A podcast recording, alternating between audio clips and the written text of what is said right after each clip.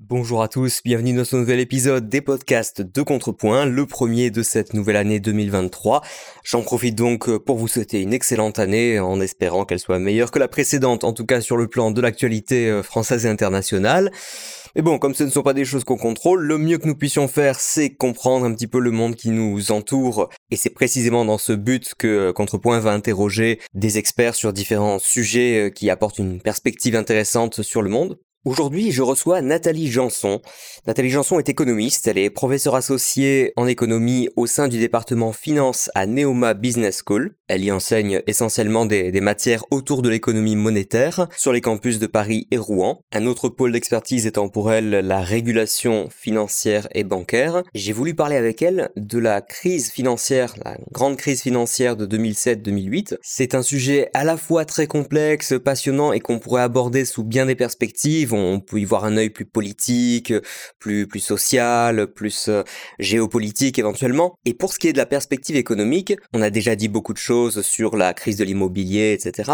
Autrement dit, on a souvent décrit le, déroulement de, de la crise et à partir de son déclenchement, mais on a assez peu entendu les analyses sur les raisons profondes de cette crise et notamment celles qui remontaient à plusieurs décennies et qui concernaient la régulation bancaire ou la dérégulation bancaire. Comme souvent vous verrez qu'on on ne manque pas d'exemples de législation parfaitement bien intentionnées, mais qui n'ont pas manqué d'exploser la figure du régulateur et du public de manière euh, spectaculaire.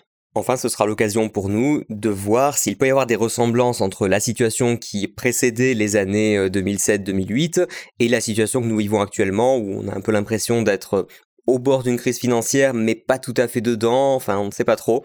Donc j'ai voulu savoir ce qu'elle euh, en pensait de son côté. Un petit avertissement toutefois, l'épisode est probablement un peu plus technique que les épisodes habituels. Alors pour des économistes ou des habitués de la finance, euh, il paraîtra euh, pas spécialement technique, mais pour des gens qui ne connaîtraient pas du tout ce sujet, ce n'est probablement pas l'introduction la plus simple à la crise de 2008 ou à la finance en général et, bancaire en particulier. Si ces sujets vous intéressent, évidemment, je vous renvoie à la lecture des nombreux articles qu'on a publiés au fil du temps sur contrepoint.org ainsi que aux articles dédiés sur Wikibéral. Et on ne sait jamais, n'hésitez pas à me faire savoir si vous seriez intéressé par des épisodes euh, plus introductifs euh, aux notions financières en général. Je vous laisse donc découvrir sans plus attendre notre entretien avec Nathalie Janson et je vous retrouve juste après.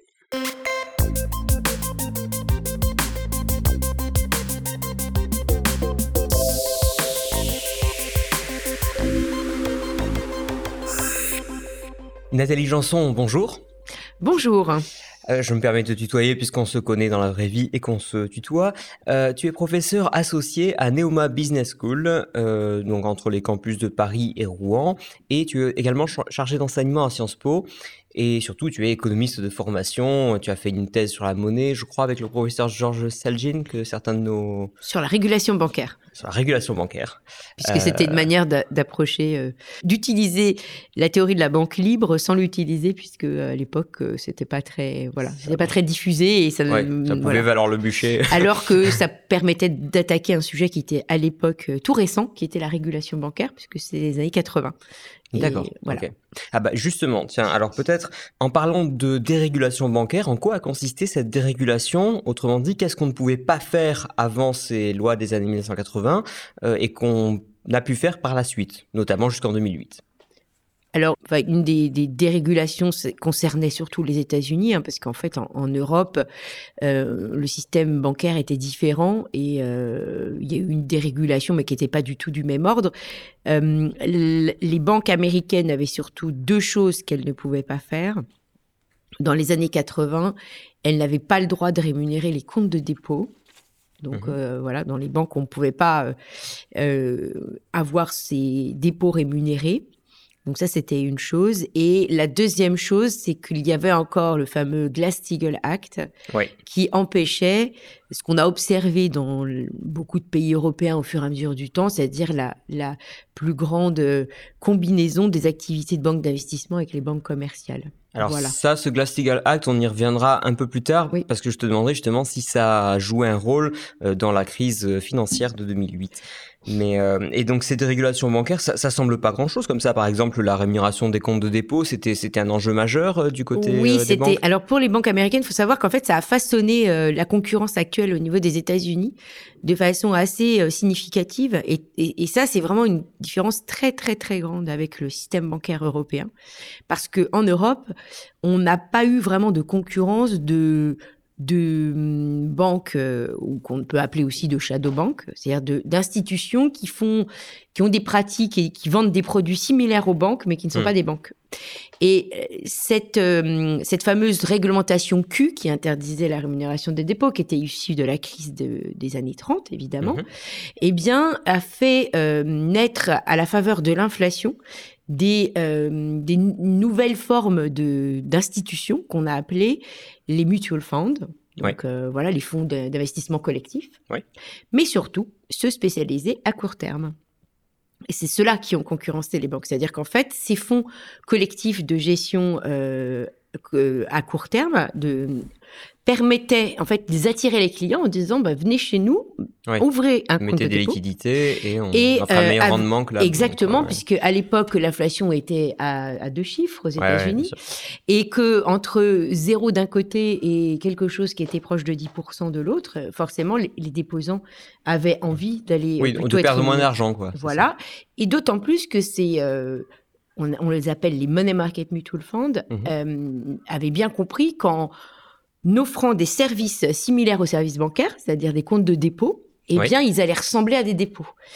Et aux États-Unis, on a, euh, il y a eu évidemment des recours pour dire, mais euh, c'est une concurrence directe aux banques, c'est pas possible. Ouais. Et en fait, les juges ont, ju- ont- ont estimé que lorsqu'on est, euh, lorsqu'on détient des fonds monétaires, on est propriétaire, donc comme un propriétaire, donc actionnaire. Mhm. et on n'est pas un débiteur, et donc ce n'est pas une banque. Ah oui, c'est Voilà. vraiment une question en fait de comment est-ce que juridiquement je désigne Voilà. la relation entre la banque et moi? Parce que ça les gens ne le savent pas toujours Non. que la- l'argent qui est à la banque en réalité c'est une je crois que c'est une créance qu'on a sur la banque Tout à fait. c'est pas techniquement notre argent Voilà. Donc, en fait, ça, ça a été, ça, ça, ex- ça explique en fait beaucoup de choses sur le système bancaire américain, notamment le fait que les banques se sont retrouvées massivement à faire face à cette concurrence. Oui Donc, beaucoup de déposants ont choisi de quitter les banques traditionnelles pour leur compte de dépôt, pas pour tout. Mais en plus, elles sont multi, les, les, les, déposants américains sont souvent multibancarisés, ce qui est moins notre cas en France en particulier, euh, surtout dans les années 80. Donc, oui bah voilà, sûr. donc on, on- on fait face à un nouveau comportement, des concurrents, les banques se retrouvent euh, face à cette euh, à cette euh, flux de, de dépôts qui s'en va et qui va dans d'autres institutions. Et donc elles, elles doivent elles doivent gérer cette baisse en fait de liquidité naturelle. Et il faut Ouais. bien savoir que les dépôts, contrairement aux ressources de marché, sont plus stables. En fait, c'est ça l'avantage d'un dépôt par Ouais. rapport à une ressource de marché, c'est qu'elle est stable et elle, elle a un prix qui ne varie pas trop avec euh, les mais c'est conditions pas de comme marché des actifs euh, C'est pas comme- une, euh, une créance sur le marché monétaire, justement, ou si on émet des dettes sur le marché monétaire pour se financer. Et, Ouais. et donc, euh, ça a été le début de, la, de ce qu'on a appelé la marchéisation des bilans Mhm. bancaires américains. En fait, tout D'accord. simplement. Euh, je- simplement, j'aimerais comprendre le lien entre la crise des années 1900 1930 et l'interdiction de rémunérer les comptes de dépôt. Quelle Alors, était la on, logique? on a, on a estimé qu'en fait, les banques euh, avaient fini par euh, faire de la surenchère de rémunération de dépôt pour pallier des problèmes de liquidité et que ça avait accentué la fragilité de leur situation. Lorsqu'elles se sont retrouvées courtes de liquidité, Ouais. elles, elles ont fait de la surenchère de taux pour attirer les déposants, alors qu'en fait, euh, bah, c'était une fuite en avant. Ouais, elle n'avait peut-être pas de quoi payer ses taux. Voilà, en fait, c'était quasiment une Donc, pyramide euh, Ponzi. voilà. Donc en fait, euh, c'était ce qui était mis en avant comme euh, explication. Et ça a été une mesure relativement, euh, euh, je dirais, euh, générale, enfin internationale. Il y a beaucoup de pays qui ont interdit la rémunération des dépôts après les années 30, mais après ils sont revenus plus ou moins dessus. Sauf aux États-Unis où ça a duré, euh, enfin dans les années 80, c'était toujours là.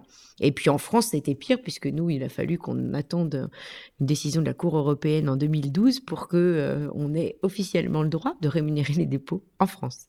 D'accord. Voilà, parce que c'était euh, en France, c'était ce qu'on a appelé euh, le NINI, donc euh, ni tarification au marché des services bancaires, ni rémunération des dépôts.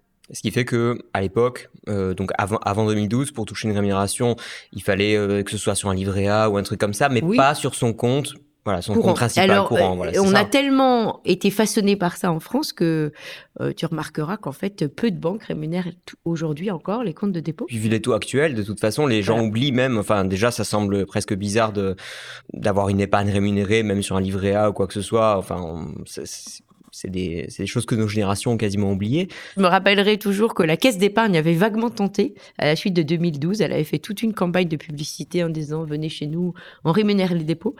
Elle a eu peu de suiveuses d'ailleurs en, termes de banque et en fait, euh, bah, aujourd'hui, on est revenu à la caisse d'épargne. Je pense pas qu'il y ait plus que ça de rémunération de dépôts. Et ceci dit, est-ce que le fait de rémunérer les dépôts, euh, c'est pas justement une incitation à aller ensuite euh, utiliser cet argent euh, pour, comment dire, euh, sur les marchés, euh, pour essayer d'honorer les pourcentages qu'on a proposés Est-ce que c'est pas une incitation à, se comporter un peu dangereusement avec de l'argent qui est censé être euh, le plus sûr possible, puisque le compte courant, le compte de dépôt, normalement, c'est le plus stable? Disons que les, les, les, banques, elles ne s'y trompent pas. Ce qu'elles ce qu'elles recherchent dans les dépôts, c'est quand même une stabilité de, de la mise à disposition de, de, ces, de ces liquidités. Donc, euh, elles, elles, c'est pas dans leur intérêt, en fait, de, la, de le mettre en danger euh, dans, dans la gestion euh, quotidienne. Euh, maintenant, c'est c'est c'est certain que on, s'est juste aperçu que finalement, la question de la tarification des dépôts, elle va dépendre en fait des- des, des services bancaires qu'on a en échange. Mm. Donc en fait, c'est des packages et que finalement, si on n'a pas de rémunération explicite, après tout, c'est pas c'est pas dramatique. Ça dépend euh, ce qu'on a en échange et de la concurrence, de ce qui est euh, offert chez les concurrents. D'accord. C'est ça qui, qui compte. Alors justement, puisqu'on on parlait du, du Glass-Steagall Act, c'est quelque chose dont on a beaucoup parlé. À l'occasion d'un événement que j'aimerais que tu nous racontes depuis le, le début et dans ses principaux euh, développements, qui était la crise financière de 2008, qu'on a appelé The Great Financial Crisis ou euh, The Great Recession, je crois qu'il y a eu, euh, par opposition à la Great Depression, enfin pour ne pas en tout cas faire doublon avec la, la Great Depression des, euh, des années 1930. Donc, euh, est-ce que d'abord, est-ce qu'elle commence en 2008 ou est-ce qu'il faut remonter plus loin que ça? Alors évidemment, elle commence avant euh, et elle commence euh, comme dans la continuité de ce que je disais avant, c'est-à-dire avec euh, des banques américaines qui du coup, euh, avec un, un modèle de financement euh, à court terme qui a été très impacté par cette concurrence des money market mutual funds, va finir en fait par euh, se retrouver à devoir lever de plus en plus de fonds de marché pour pouvoir euh, continuer leur expansion euh, au niveau de leur activité.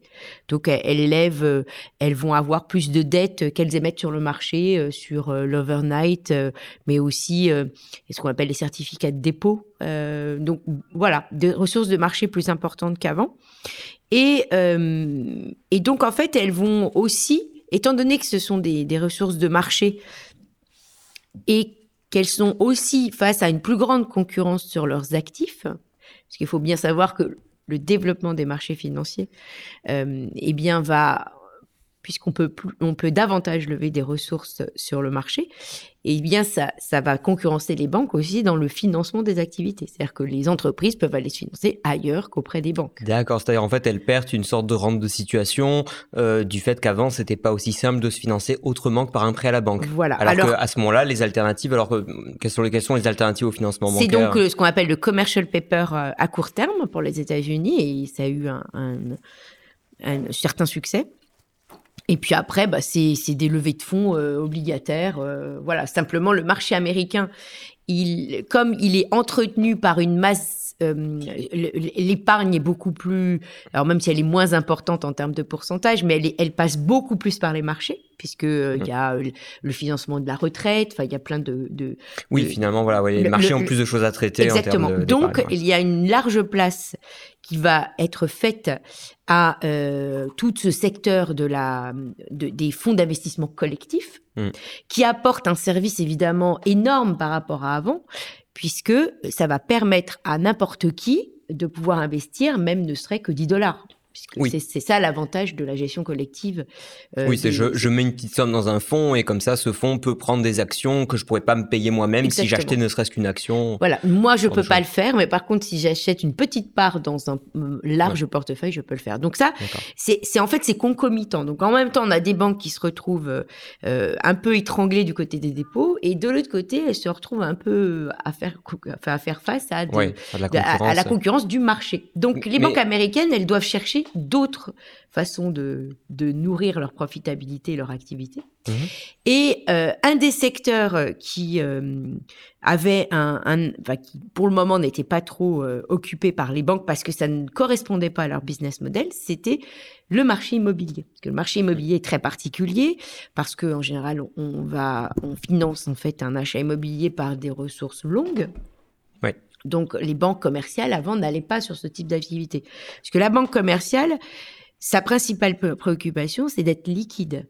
En fait, c'est ça, ça elle, elle, ne gère que par rapport à la liquidité, puisqu'elle doit pouvoir euh, faire face à la gestion de la liquidité de façon permanente. Donc, elle, elle si j'étais un ménage américain euh, dans les années qui précédaient la crise, euh, donc si c'était pas les banques commerciales qui, qui géraient l'immobilier, comment je faisais pour euh, On allait dans des institutions spécialisées, d'ailleurs, comme en France. C'était souvent les fameux savings and loans qui étaient sur ce créneau, et d'ailleurs, elles ont fait faillite dans les années 80. C'est pas un hasard, ouais, parce que il y avait des problèmes de gestion aussi. De la, des écarts de maturité entre les ressources qu'elle levait et, les, et la durée en fait des prêts euh, immobiliers. En France, on avait les fameuses institutions comme euh, le Crédit Local de France ou le Crédit Foncier. Qui Ça, c'est des, des, choses, c'est intéressant de mentionner parce que euh, je pense pour pour les auditeurs et notamment des gens de ma génération ou encore plus jeunes qui qui ont même pas eu l'occasion d'acheter de l'immobilier et pour c'est pas totalement sans lien d'ailleurs avec avec cette crise financière, mais enfin voilà, on sait pas toujours forcément que euh, que dans un cas on pourra aller voir, euh, je sais pas moi, le, le Crédit Agricole, le CIC ou je sais pas quoi, et que dans l'autre il faudra aller voir une autre institution qui, qui ressemble à une banque, c'est des mecs en cravate dans des dans des bureaux avec des avec des des, des trucs en verre là, des pardon des cloisons en verre, mais c'est pas pareil. Techniquement c'est pas pareil, ça change voilà, tout. Voilà parce que en réalité, le modèle, le modèle bancaire euh, traditionnel, la banque, la banque de dépôt, comme on l'appelle souvent, hein, euh, comme sa préoccupation c'est la liquidité, pendant mm. très très longtemps, ce qu'elle a fait, c'est de la, c'est presque du financement de de euh, de créances interentreprises, c'est-à-dire qu'en fait, c'est la facilité de caisse. C'était de la facilité de caisse, parce qu'effectivement, elle ne pouvait pas s'engager à prêter longtemps, étant donné qu'elle avait ce souci important de liquidité. Mais sur la profitabilité des banques, euh, est-ce qu'elle n'aurait pas pu tout simplement augmenter les frais bancaires aussi?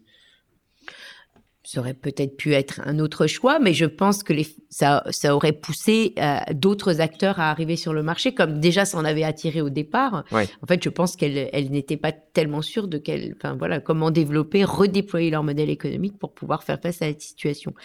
Et c'est une conjonction de facteurs parce qu'il se trouve que dans les années 80, on a un autre phénomène qui a beaucoup de conséquences à la fois sur le marché financier et, et au niveau bancaire, c'est le développement de l'informatique. Et ça, c'est un, élément majeur. Mhm. Pourquoi? Bah, Parce qu'en fait, il permet de mieux pricer le risque.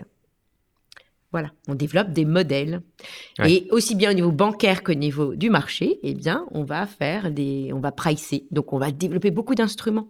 On va, on va donner libre cours à toute une créativité financière qui n'aura pas que des fins heureuses, n'est-ce pas? Ah Mais parce qu'au au départ, c'est pas c'est pas idiot. Ça consiste, enfin normalement, en tant qu'économiste, ce que je devrais observer, si le système d'information, si l'information circule mieux sur les conditions réelles justement qui sous-tendent euh, la valeur d'un actif, bah, c'est que logiquement, il doit y avoir euh, moins de différences de prix, par exemple. Euh, il y a moins d'opportunités d'arbitrage en fait entre les différents marchés. Oui, et surtout, il y a un, un, meilleur normalement, il y a un meilleur profilage du risque, c'est-à-dire que par rapport à une catégorie de risque, on est capable de mieux pricer le risque qu'on a devant soi parce que comme on a beaucoup plus de data à, mettre dans les modèles, eh bien, il peut être beaucoup plus efficace.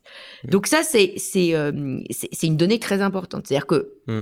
si la, la même conjonction de facteurs avait eu lieu 20 ans avant, on n'aurait pas eu la crise de 2008 parce que il n'y n'y avait pas cette, ce niveau de développement des, des, modèles et de la possibilité d'utiliser les, les computers. Donc c'est vraiment important de, de, se dire que c'est des, des facteurs qui sont arrivés à un moment, à un moment donné et qui ont créé en fait ces, ces conditions favorables à au développement de ce nouveau marché pour les banques qui était le financement des biens immobiliers. Mais a priori, le fait d'avoir des systèmes informatiques qui, euh, qui traitent de l'information, qui processent de la data. Voilà. Mais euh, en tout cas, le, le fait d'avoir ces outils informatiques, euh, en soi, c'est pas, c'est pas, c'était pas une mauvaise chose. Après, ah c'est quoi? C'est la manière dont on a, comment dire, ce sont les, les couches supérieures qu'on a construites avec cette espèce de base. Oui, oui, tout à fait. C'est-à-dire que là, c'est pas, c'est pas évidemment, c'est pas la technologie qui est en cause, c'est la façon dont on, on, on l'a utilisé. Et ce qui est intéressant, en fait, donc aux États-Unis, avant cette euh, crise de 2008, effectivement, quand vous vouliez un bien immobilier, soit vous alliez dans des banques spécialisées, soit la banque le faisait pour vous, mais à ce moment-là, et comme en France d'ailleurs, elle vous demandait un apport conséquent. Oui. En général, c'était 30% du bien. Oui. Donc, euh, bon, forcément, ça freinait un petit peu l'accession à la propriété. Et euh, alors qu'effectivement, à un moment donné, quand les banques ont vu dans l'opportunité, quand elles se sont dit, il y a peut-être un marché à prendre sur l'immobilier, elles l'ont fait parce que parallèlement, en tout cas pour les États-Unis, c'est très clair, c'est ce qui a, c'est ce qui explique la crise de 2008. Elles se sont dit ah mais je vais pouvoir aller gérer le risque différent parce qu'évidemment j'ai un risque d'exposition à la maturité très longue. Oui. Mais comme je vais pouvoir utiliser en fait la titrisation, qui existait déjà, mais qui était surtout dans le secteur euh, des, des, prêts euh, automobiles et puis de, de, tout ce qui est de carte de crédit. En fait, hein, la titrisation, c'est pas c'est pas du tout récent comme procédé, mais elles l'ont étendu à l'immobilier. Elles se sont dit, bah voilà, je peux, gérer, je peux gérer mon risque de maturité, parce que de toute façon, je le garde pas dans mon bilan. C'est-à-dire pour être pour être très, très clair pour les auditeurs euh, qui connaîtraient pas la titrisation, etc.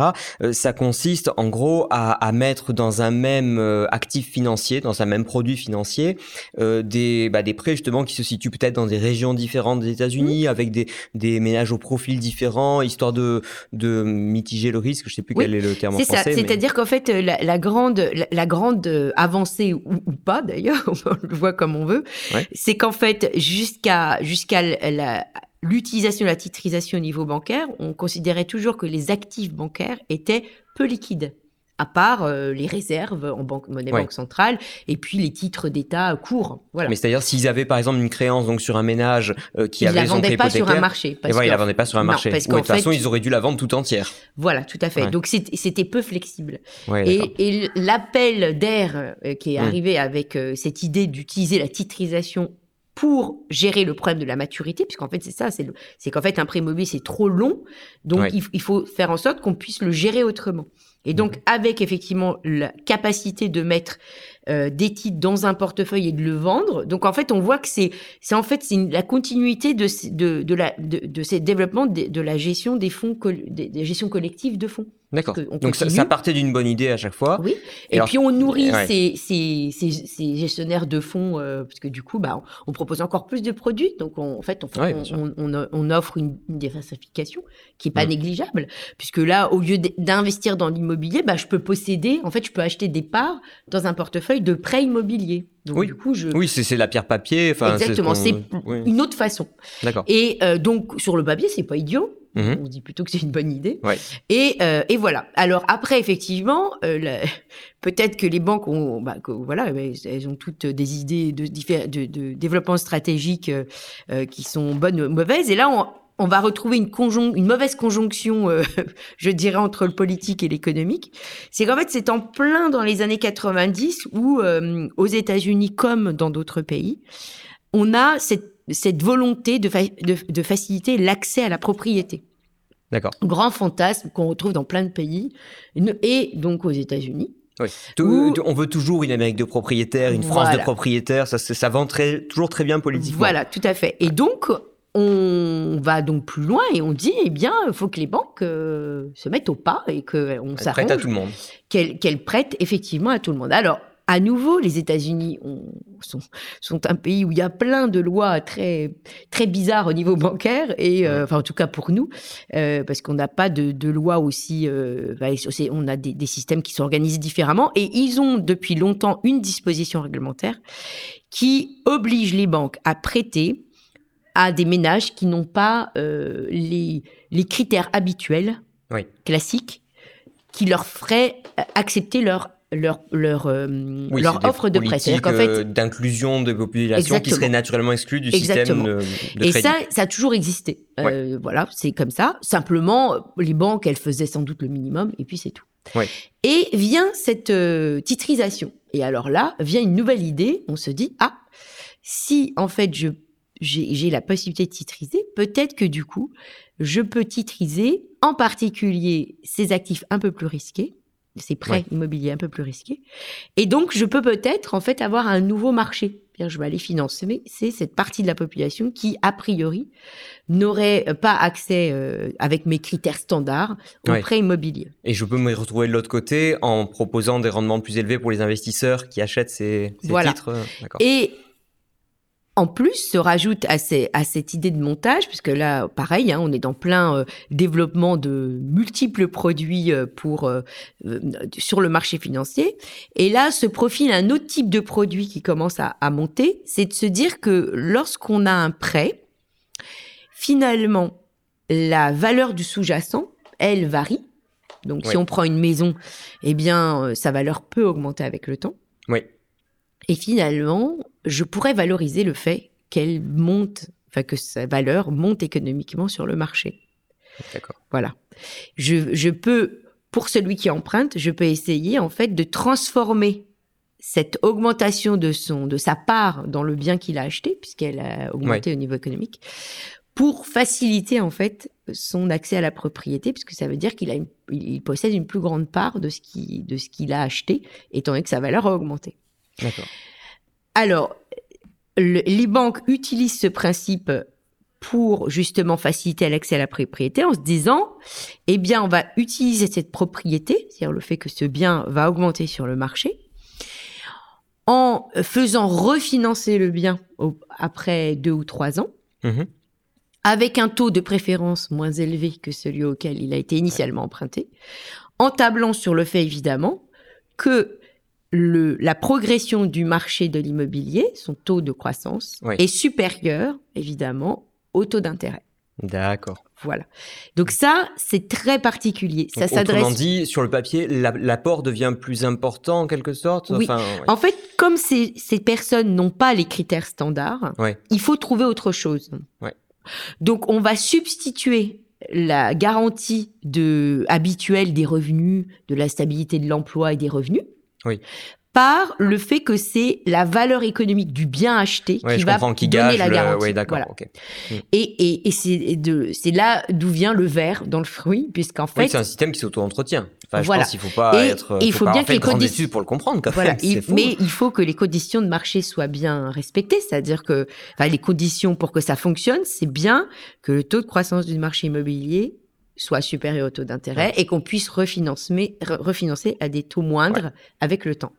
Et c'était exactement, dans la plupart des banques, le, euh, la caractéristique des prêts subprime. C'est-à-dire, c'était au bout de deux ans, euh, donc mmh on avait un emprunt à taux fixe, qui a, dont le taux d'intérêt était supérieur au taux d'intérêt des, des emprunts prime, c'est-à-dire des emprunts standards, ce qui est normal puisque on a affaire à une population euh, qui, est, qui, est, plus risquée, et qui, au bout de deux ans, L'hypothèse implicite, c'était qu'on refinançait. Sinon, on tombait dans le taux variable, le fameux taux variable dont on a. mais ça, on va reparler aussi. dont on avait entendu, euh, bah, tout le monde a entendu parler.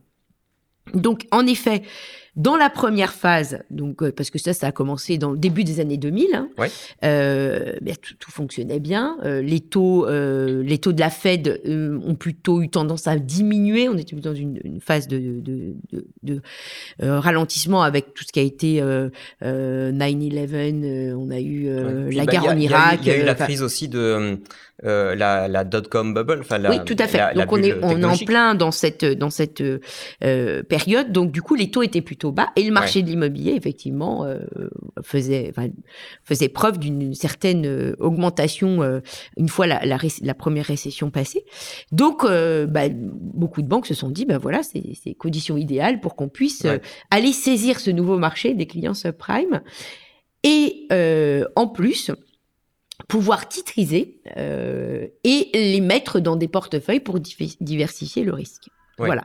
Donc le fruit, en fait, le verre qui est dans ce fruit, il vient du fait qu'on a amalgamé des produits titrisés immobiliers qui étaient standards, c'est-à-dire où euh, la valeur en fait de ce, de ce, de ce produit était basée sur les taux de défaut moyens des, du secteur, enfin des emprunteurs, avec le fait qu'on mixait des produits dont la valeur dépendait de valorisation de marché, puisque ça dépendait de la relative évolution du marché immobilier par rapport au taux d'intérêt. Oui, et ce qui, quand je dis ça s'auto-entretenait, c'est-à-dire que finalement, plus on fait des, des mécanismes qui reposent sur le fait que la valeur va augmenter avec le temps, si la condition pour ça, c'est que, euh, enfin, comment dire, si, si, si le fait qu'il y ait plus d'argent qui, qui rentre dans ce type de prêt, euh, ça, ça a tendance euh, de fait à faire augmenter la valeur puisque plus de gens peuvent accéder à un marché qui, lui, n'est pas extensible indéfiniment. Oui. C'est ça, en fait, qui fait que ah oui, on, ça bien crée sûr, les le, conditions le... de sa réussite en fait. Exactement, c'est-à-dire que étant donné qu'on est dans une oui, on est dans une euh, dans une économie où en fait on a euh, on a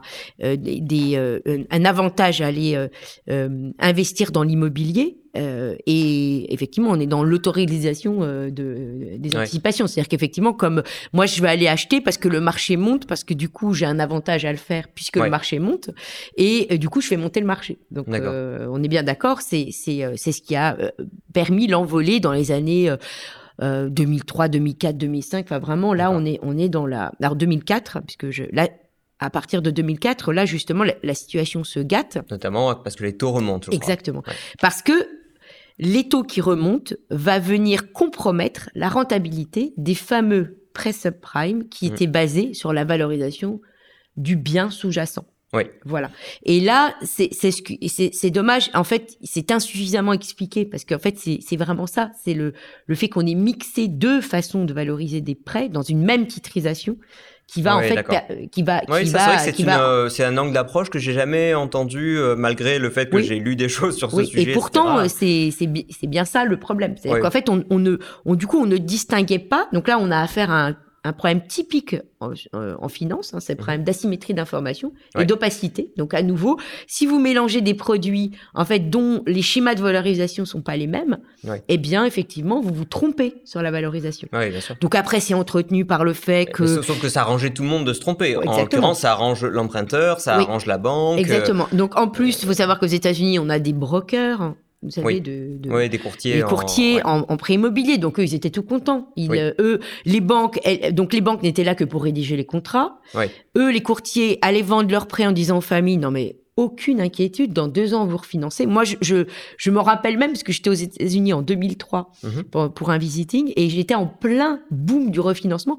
Et alors, je peux vous dire que la plupart des étudiants, c'était leur activité secondaire. C'est-à-dire qu'ils travaillaient pour un, Ah ouais. un mortgage broker et ils faisaient du refinancement de. Ouais. C'est- Donc là, en fait, on peut se dire dé- déjà que dans une banque, on peut se dire celui qui, qui vend un produit bancaire euh, à un instant donné n'est pas forcément celui qui aura à souffrir euh, d'un défaut là-dessus. Mais alors là, c'est encore plus vrai parce que donc en fait, ce sont les courtiers qui faisaient le boulot de mentir aux clients ou d'arranger la vérité ou de. Bah, c'était des de commerciaux, sur- quoi. Ouais, voilà, c'était des commerciaux. Une fois qu'ils avaient empoché le truc, ils ne risquaient, ils ne risquaient plus Alors, rien, quoi. pour les brokers, plus rien du tout. Ouais, les banques, voilà. c'est un petit peu différent. Donc un peu différent, Oui. mais, mais Parce qu'elles ouais. l'ont chèrement payé après. hein. En fait, Ouais. le retour de bâton, il n'a pas été facile sûr, pour eux parce que la titrisation, effectivement, se faisait via des- les fameux euh, Special Purpose Vehicles, qui étaient des Mhm. SPV, qui étaient détenus ou pas par les banques. Donc, Mhm. celles qui les détenaient, euh, elles ont eu mal assez vite. Celles qui les détenaient pas directement ont fini par se les réapproprier pour des questions réputationnelles.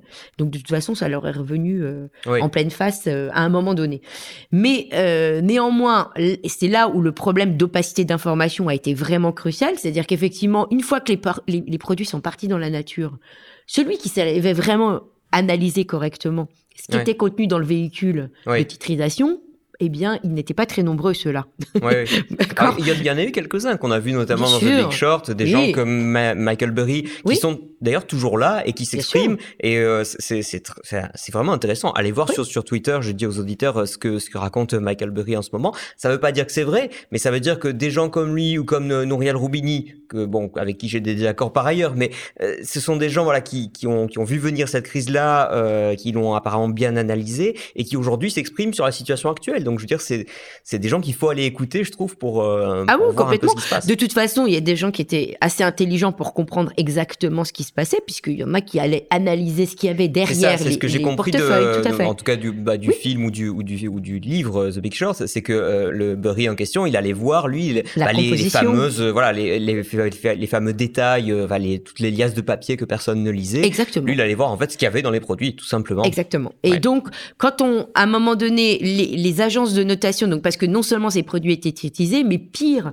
on a, on a fait des, des tranches, en fait, on a tranché ces produits. Oui, en plus, donc, on a rajouté vraiment des couches hein, pendant ça a cette. de la complexité sur exactement. de la complexité. Parce que la titrisation en tant que telle, je pense qu'on se serait peut-être aperçu plus vite du problème. Mm. Mais comme on a en fait fait de la de la segmentation de marché, hein, c'est tout simplement ce qu'on a fait avec euh, avec la les, les, fameux euh, produits structurés, puisqu'en fait qu'on a fait, c'est que comme on sait qu'un portefeuille a un risque moyen, mais que euh, mes investisseurs, ils ont différents profils de risque. On s'est dit ah bah tiens, je vais, aller vendre, je vais aller vendre le, le, produit par appartement. Mm. Donc je vais vendre à celui qui aime pas le risque la partie pas risquée, celui qui aime moyen le risque la le moyen risqué, et celui qui aime beaucoup le risque la partie risquée. Oui. Voilà. Donc ça, c'était la grande invention qui effectivement s'est retrouvée Mais là encore, sur le papier, ça, ça a pas l'air, euh, ça a pas, l'air absurde. C'est au, contraire, ça permet une plus grande euh, titrisation parce que du coup, la valorisation du, du, du produit est plus élevée, comme on, on l'apprend en économie hein, quand on,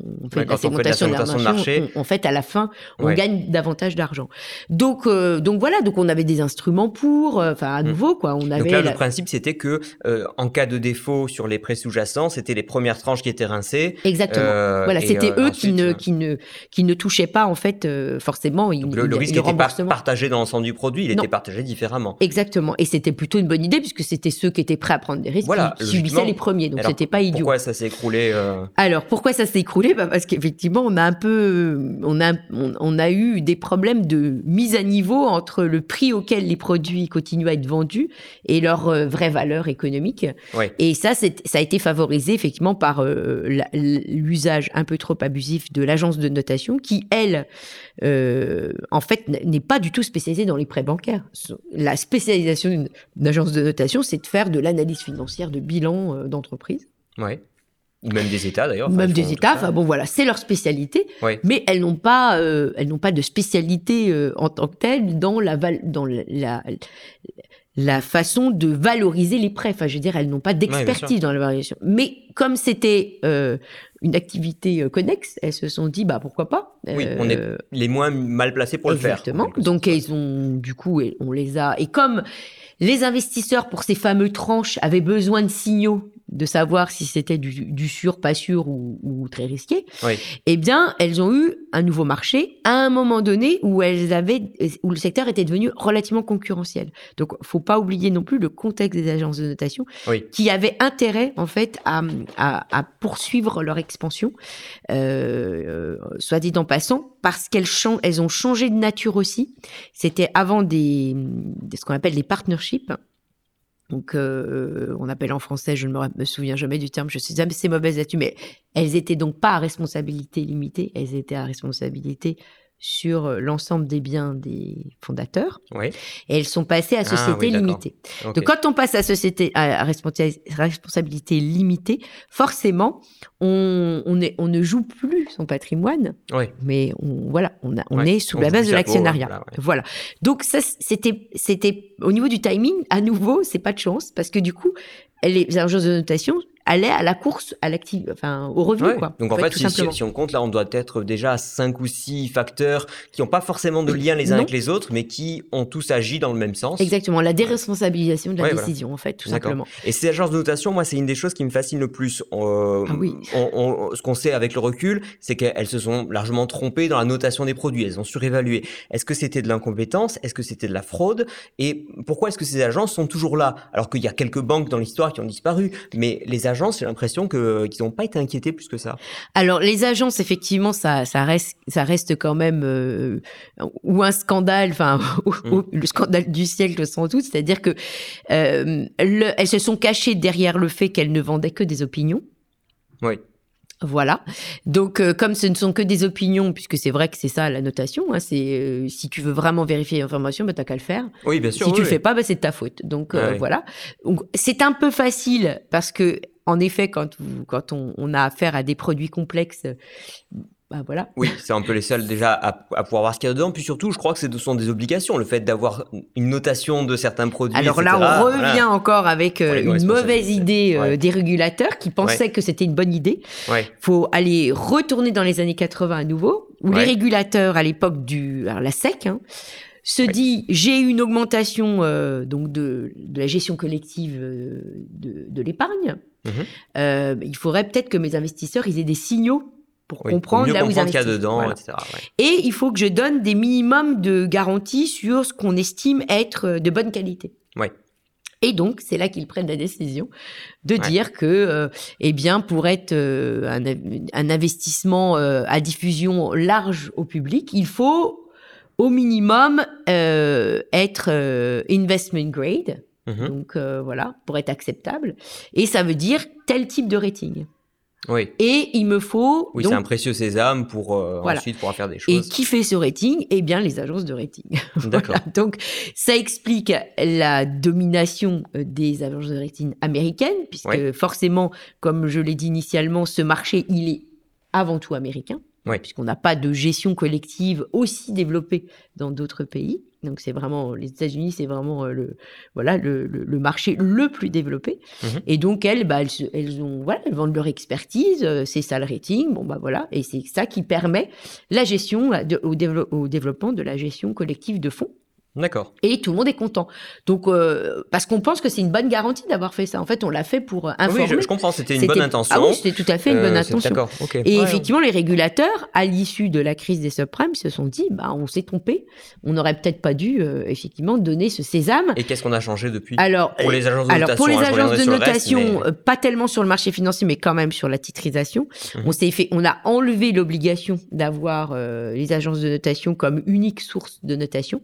Et aujourd'hui, normalement, au niveau bancaire, les banques sont, elles, sont c'est à elles de fournir une notation une cotation, elles doivent expliquer, oui, sur, euh, alors elles doivent fournir. Après, c'est au niveau des régulateurs, on a une espèce d'index des différents modèles d'évaluation, mais ce n'est plus des agences externes qui donnent la notation. Et ce qui pose un autre problème. Si ce sont mes propres produits que je vends et que j'analyse en même temps, oui, je, alors je peux toujours euh, jouer au gars prudent euh, en disant regardez celui-là est plus risqué que celui-là, mais si je sous-évalue le risque pour euh, l'ensemble, en moyenne, ça, pose et c'est l'incitation naturelle qui pourrait alors, avoir, j'imagine. Le, au niveau européen, ça s'est traduit par un index. Normalement, mmh. aux États-Unis, c'est pareil. En fait, il y a un index qui est publié de modèles de valorisation des portefeuilles titrisé et euh, qui sert de référent. Donc théoriquement, on a les différents euh, modes euh, d'évaluation par les banques qui sont pas systématiquement exactement les mêmes, mais qui voilà, qui sont en tout cas affichés. Ça harmonise un peu. Ça harmonise un peu et ça permet effectivement de sortir de la de la notation. je pense d'ailleurs que les États-Unis ont été plus forts sur puisque je, je, ne, je ne suis pas certaine qu'au niveau européen on ait sorti les agences de notation totalement. Par contre, on les a aux États-Unis, elles ont été sorties de la de la valorisation euh, des produits titrisés bancaires. Ce qui, veut, ce qui veut dire que maintenant, elles sont revenues à leur job initial, euh, qui était d'analyser des bilans d'entreprise ou d'institutions. Voilà. en tout cas, elles, n'ont pas le droit de, ou alors elles peuvent le donner à d'autres titres, mais pas pour la propre euh, pas, lors de la, de la titrisation lorsque les produits sortent au niveau bancaire. Peut-être qu'elles le font dans, sur le marché secondaire après, mais elles le font, euh, elles le font pas sur le marché euh, de, de l'ingénierie. Voilà.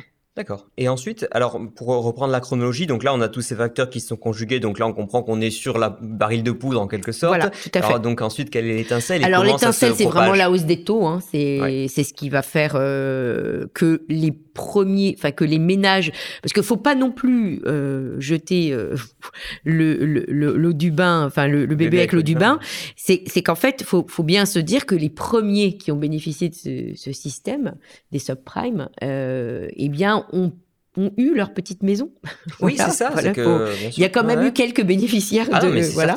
Dans la première phase, hein, jusqu'à fin 2004-2005, on a bien des, des, nouveaux propriétaires qui, sinon, n'auraient pas accédé à leur, à leur maison. Et... Au, détriment de ceux qui, aujourd'hui, voudraient être propriétaires et qui ne peuvent plus. Quoi, voilà, hein. exactement. Donc, les, les, gagnants d'hier sont euh, génèrent des perdants aujourd'hui, exactement.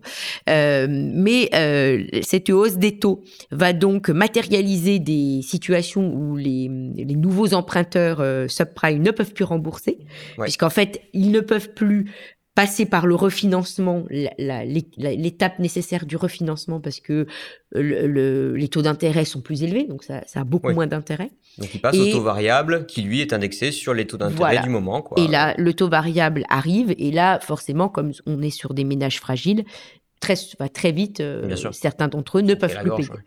Donc ça, ça se matérialise assez vite, mais ça ne se voit pas dans les ratings, puisque le rating ne prenant pas n'ayant pas pris le modèle de valorisation oui. réel, lui, il est toujours sur les risques de défaut moyen euh, du l'emprunteur classique. Bah, ça se voit pas dans les statistiques puisqu'il n'y a pas de statistiques. Et d'autant que la, valeur de l'immobilier, elle, elle bouge pas.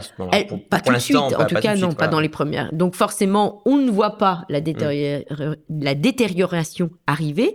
Il y a quelques signes comme ça et là dans certaines régions où on voit des, taux de défaut euh, par euh, par par, par cercle euh, rapproché, en fait, on voit qu'il commence à y avoir quelques problèmes, mais mhm. voilà, on a du mal à se dire que c'est vraiment la crise qui arrive. Et d'ailleurs, à tel point que, voilà, on se rappelle tous que la Fed, que plein d'acteurs, encore en septembre 2007, disaient euh, tout va bien. Euh, on, se rappelle, on, se rappelle, tous, je sais pas si les gens se rappellent bien aujourd'hui. alors, les mais que notre nouveau prix de notre, notre, nouveau prix Nobel d'économie, Ben, ben Bernanke, donc à l'époque, c'est lui qui a dit que tout allait bien. Tout le monde, tout allait bien. Et donc là, on est genre en septembre 2007. C'est ça. Et d'ailleurs, ce fameux euh, Nouriel Roubini avait fait euh, une conférence où il s'était fait presque euh, rironné par mhm. euh, une assemblée de gens régulateurs, banquiers, euh, parce qu'il avait donné, alors je ne sais plus quelle était le l'occasion de la conférence, mais je me souviens effectivement des propos rapportés en disant qu'il s'était fait moquer parce qu'il était en train de dire que c'était bientôt le début d'une crise dont on n'avait pas encore compris l'ampleur, mais bon, sur ce, il n'avait pas tort. Bon, c'est vrai qu'il un peu, il fait souvent oiseau de mauvais augure, donc on se demande, voilà exactement, il, prédit toujours le, voilà exactement le, la version ouais, ça, les, les, blagues, c'est du style, euh, il a prédit 15 des trois dernières récessions. Voilà, exactement. Mais bon, néanmoins, il n'y avait pas que lui qui, tirait les sonnettes ah d'alarme en disant euh, je pense qu'il y a un petit problème de valorisation, il faudrait peut-être s'y pencher. Donc eh bien après effectivement on a découvert que les problèmes de valorisation étaient bien plus élevés parce qu'effectivement on s'est rendu compte que les modèles d'évaluation n'étaient pas corrects. Et, et, là à partir de ce moment-là on a vu effectivement un phénomène qu'on n'avait jamais observé auparavant qui était euh, un gel. Enfin les gens, enfin les banques sont restées tétanisées, c'est-à-dire qu'ils étaient là. Ah, alors comme je ne sais pas ce que mon voisin a, je ne fais plus rien. Voilà, c'était c'était ça. Et donc les produits n'avaient plus de prix. Donc comme ah, tout reposait, plus, voilà, et comme le les bilans des banques américaines s'étaient marchéisés, eh bien effectivement, c'était problématique puisqu'on n'avait plus de prix. Oui, on, ne savait plus quelle, quelle, banque pouvait être solide et lesquelles ne l'étaient pas, etc. Les produits titrisés, en fait, les banques voulaient séparer évidemment des produits dont elles étaient moins sûrs, mais en fait, personne ne voulait acheter. Et elles ne voulaient pas se départir des produits les plus sûrs parce qu'elles voulaient les garder si, ça empirait. Donc, en fait, ils se sont regardés en chien de faïence comme ça pendant, pendant quelques jours et donc il se passait rien. Donc le marché, le marché s'est gelé. Ce que, ce que j'ai ce que j'ai vu dans le documentaire euh, qui avait eu sur Netflix il y a quelques mois ou un an de ça, euh, qui racontait cette crise financière, euh, on avait par exemple le secrétaire au Trésor américain qui disait voilà dans, au plus fort justement de, de cette panique là, c'était le patron de McDonald's qui me disait la semaine prochaine je peux pas payer mes employés. et ça comment ça se fait? En, quoi est-ce que enfin quel est le lien entre le bilan des banques et les difficultés qu'il y aurait eu du type je vois plus d'argent dans les distributions ou euh, je peux plus payer mes employés? Euh, bah, Effectivement, parce que les banques étaient n'avaient plus plus assez de liquidités, comme elles, elles avaient euh, des engagements entre elles sur les marchés repo, sur l'overnight. Donc les trucs type repo, overnight, non, c'était surtout très courts. Voilà, les repos étaient en fait surtout c'est, ça, ça a contribué en fait à à cristalliser, à geler le marché, le repo. Parce que le l'overnight, c'était celui encore qui fonctionnait le mieux, puisque l'overnight, c'est le seul marché où en fait on, on prête ou on, on, prête ou on emprunte sans collatéral. Oui. Parce qu'en fait, comme on, emprunte et prête très, oui, c'est très court la maturité, donc euh, c'est ce serait trop compliqué, enfin et même coûteux d'utiliser un collatéral. Donc on n'utilise rien. Et donc finalement, les banques préféraient se prêter pour très peu d'heures, plutôt qu'en fait de faire d'être sur le repo. Donc le marché du repo, lui, est effectivement totalement. Sur, le, sur, le, repo, on se prête à quelle échéance à peu près? Oh bah ça peut aller d'une journée à une semaine ou un mois. Après, ça dépend de. D'accord, oui, ça reste des échéances assez courtes, mais il faut quand même des collatéraux. Exactement. Et là, par contre, c'est le collatéral qui a été problématique, puisque effectivement, on, quand on regarde un peu les, les, les, différentes auditions et puis quand on regarde les, récits de cette époque-là, effectivement, les banques ne voulaient pas se départir. Euh, elles, elles, voulaient vendre évidemment des, des les, parts dans les portefeuilles titrisés, mais personne ne voulait les acheter puisque on avait eh, compris qu'elles n'étaient pas bien valorisées. C'est pour ça que la Banque centrale est venue pour les extraire du marché d'ailleurs. C'est pas un hasard que le programme, le premier programme de quantitative easing, il a été essentiellement porté, il a essentiellement porté sur euh, les produits euh, titrisés immobiliers puisque c'était 3 euh, milliards euh, c'était non, 3000 milliards. Ce qu'on appelle le quantitative easing, ils ont toujours le don, je trouve, d'inventer des, des, termes faussement techniques pour, euh, pour dire un truc qui est pas si compliqué en soi. On, on, achète vos, on achète vos merdes, désolé de. c'est facile. Alors on achetait les merdes de qualité puisque c'était, euh, si je peux me permettre, puisque c'était les fameux triple A, les triple A qui étaient, qui étaient achetés en premier. Mais on venait enlever des bilans des banques les produits qui bloquaient la situation. Oui, c'est-à-dire en fait, on les, on les achetait, mais alors ça veut dire qu'il restait plus que les mauvais produits euh, dans le bilan des banques? Oh, c'était pas encore pire à ce moment-là euh? Euh, oui, mais en, échange, on leur donnait des liquidités. Oui, d'accord. Oui, c'était les liquidités qu'elles avaient pour faire face à la crise voilà. de liquidité. Donc, en tant que banque centrale, je peux comprendre qu'on n'achète pas la pire des couches. Oui. Hein, parce qu'on veut essayer de se préserver pour quand même euh, euh, avoir de quoi se défendre. Bien sûr. Mais, euh, mais néanmoins, on essaye de libérer le poids. oui, bien sûr. Voilà. et, donc ça, bon, à l'époque, ça a été justifié au, sens où sinon le système financier est quasiment au niveau mondial, parce que du fait qu'il était mondialisé, ce qui se passe aux États-Unis très vite a, eu des répercussions ailleurs dans le monde. donc bon, l'argument pouvait s'entendre. Souvent, ce qu'on dit les banques qui ont été, enfin qui ont été, comment, comment dire en français un bail-out, un sauvetage. Oui. Donc les banques ont été recapitalisées. Euh, c'est-à-dire on leur a donné de la liquidité sur le moment, mais eux leur argument c'était de dire on était illiquide, on n'était pas insolvable. C'est ça. Euh, et donc, euh, et, ils nous disent fièrement, regardez, c'est prêt, ils ont été remboursés, etc. Alors finalement, est-ce que c'était un scandale ou pas ces histoires de, de bail-out? Est-ce que c'est est -ce c'est déjà trop de, de donner d'illiquidité à un marché qui en serait à court? Alors ça, c'est toujours la grande question, c'est-à-dire est-ce qu'effectivement il fallait, euh, est-ce qu'il fallait le, faire cette étape de d'assistance à la liquidité ou est-ce qu'il fallait regarder comment on allait surnager dans cette crise?